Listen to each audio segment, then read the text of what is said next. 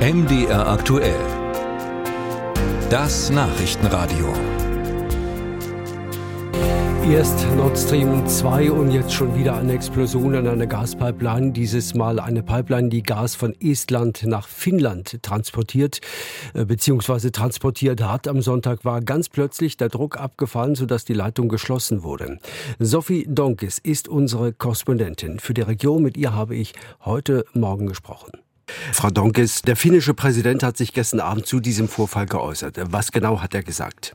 Ja, er hat gesagt, es handele sich um einen erheblichen Schaden, der an dieser Pipeline entstanden ist. Das ist kein kleines Leck und daraus schließt er, es kann keine natürliche Ursache für diesen Schaden geben, wie beispielsweise durch Druckschwankungen in der Leitung.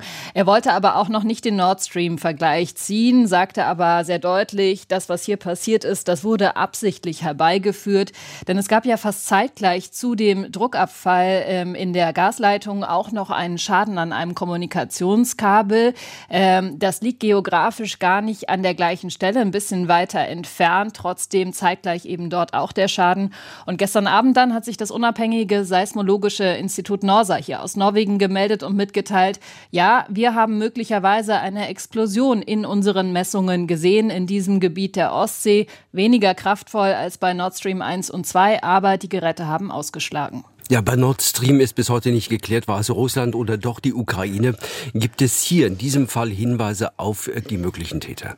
Also die Regierung hält sich im Moment sehr äh, ja, zurück noch mit äh, Schuldzuweisungen und verweist darauf, dass die Untersuchungen laufen.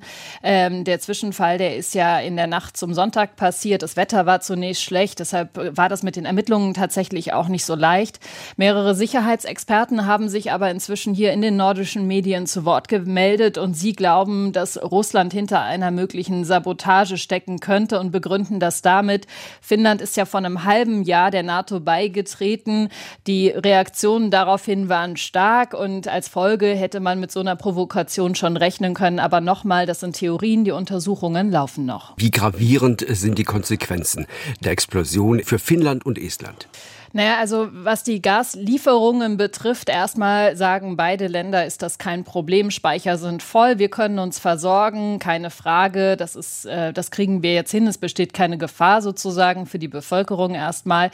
Auf der anderen Seite ist der Schaden dieser Pipeline schon immens und es wird Monate dauern, das zu reparieren. So gesehen ist der Schaden natürlich trotzdem nicht klein und es zeigt eben auch noch mal, ähm, ja, wie verwundbar man ist in Bezug auf kritische Infrastruktur Infrastruktur unter Wasser, Stromkabel, Gaskabel, Internetkabel, das findet man ja hier alles unter Wasser.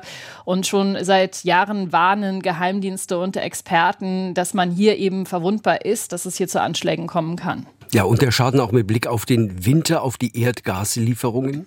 Ja, im Moment noch sagen beide Länder, dass es kein Problem ist, also dass sie sich gut selber ähm, versorgen können. LNG-Terminals ähm, sind zum Beispiel vorhanden, die jetzt eben einspringen können. Aber trotzdem, diese Pipeline ist eine Verbindung nach Europa zum europäischen Gasmarkt, ist im Übrigen auch von der EU gefördert, finanziert worden. Und dass die jetzt kaputt ist und ausfällt, ist perspektivisch schon ziemlich ärgerlich.